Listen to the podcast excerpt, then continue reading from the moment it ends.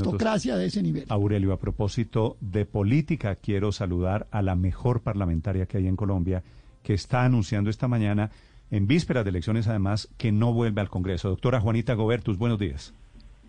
Néstor, muy buenos días, muy generoso por sus saludos, sus comentarios, un saludo a toda la mesa y por supuesto a la audiencia esta mañana. Me parece que no solo es la mejor parlamentaria, sino que ha demostrado seriedad y ha demostrado compromiso. Y ha sido elogiada no por mí aquí, elegida en todas las encuestas la mejor congresista, la mejor representante. ¿Por qué está anunciando esta mañana, doctora Juanita Gobertus, que no vuelve al Congreso?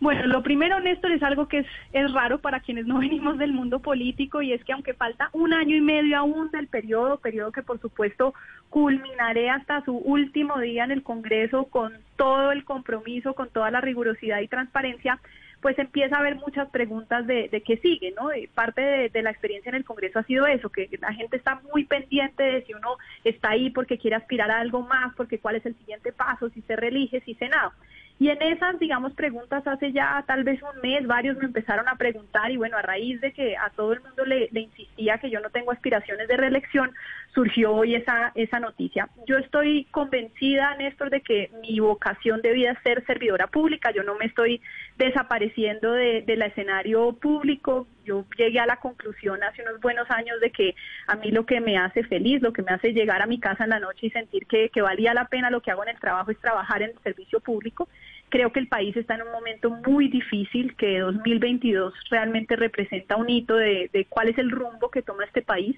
y por eso creo que, que, puedo ser útil trabajando por una coalición de centro, centro izquierda que pueda llegar al gobierno en 2022 y recuperar un poco el rumbo. Así que allí pondré mis, mi servicio, mi, mi trabajo y mi determinación. Sí, y, y obviamente la siguiente pregunta usted ya se la imagina. Y si quiere seguir siendo servidora pública, no desde el Congreso, entonces ¿desde dónde? Néstor, yo creo también en que cuando uno como funcionario público se plantea yo quiero ser X, voy a decir cualquier cosa, magistrado, quiero ser fiscal, quiero ser presidente, por el camino se enreda, porque entonces se concentra es en cómo llegar allá en vez de cómo, cómo sirvo a la ciudadanía, cómo ayudo a construir mejores políticas públicas. Yo en este momento no tengo una aspiración, no voy a aspirar un cargo de elección popular en 2022, eh, pero quiero ayudar a construir esa coalición y si quien llega en esa coalición y logramos que ese equipo gane, eh, considera que yo puedo servir dentro de ese gobierno, a mí me encantaría ayudar a hacer lo que a mí me gusta, que es diseñar Ah, buena pero- política pública. Ah, pero me está dando otra noticia. No es que no va a aspirar al Congreso, no va a aspirar a ningún cargo de elección popular.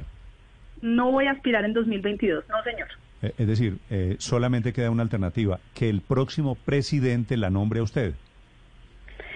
Insisto, me, me encantaría, Néstor, yo creo que en eso no tiene que ser cuidadoso, depend- aún falta un camino largo por delante, como digo a mí sobre todo me sorprende que estas discusiones cuando la prioridad es que se nos está enredando la seguridad a nivel territorial, que tenemos semejante desempleo,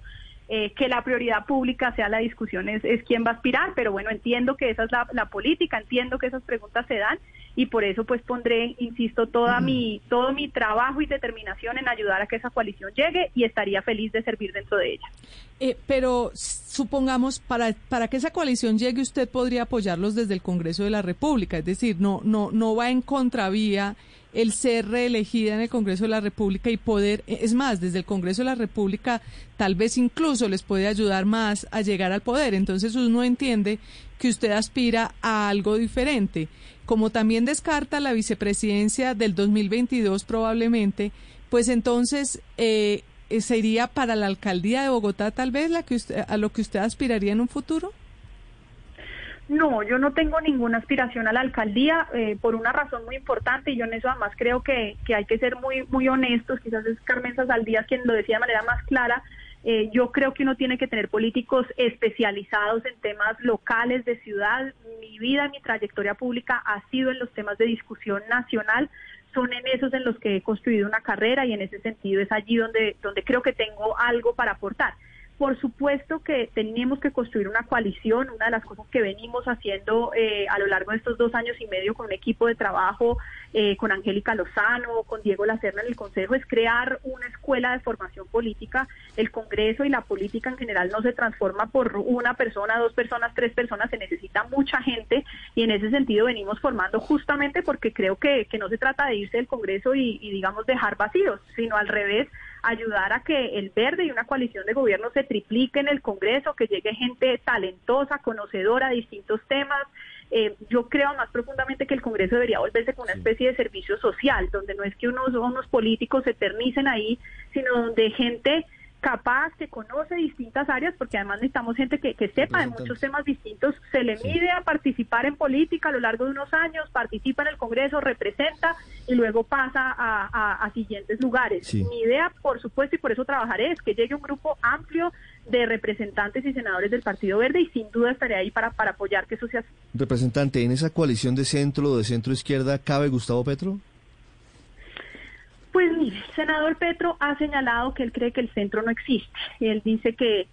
entre la vida y la muerte no hay centro. Y pues nosotros sí creemos que hay un grupo amplio de ciudadanos.